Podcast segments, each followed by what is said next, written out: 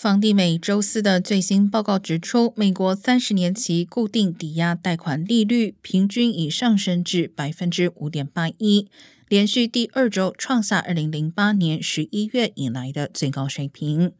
上周，房地美公布的平均抵押贷款利率为百分之五点七八，高于前一周的百分之五点二三，是自一九八七年以来最大的单周涨幅。去年此时，平均贷款利率仅为百分之三点零二，但尽管抵押贷款利率大幅上涨，仍远低于一九八一年十月创下的最高平均利率百分之十八点六三。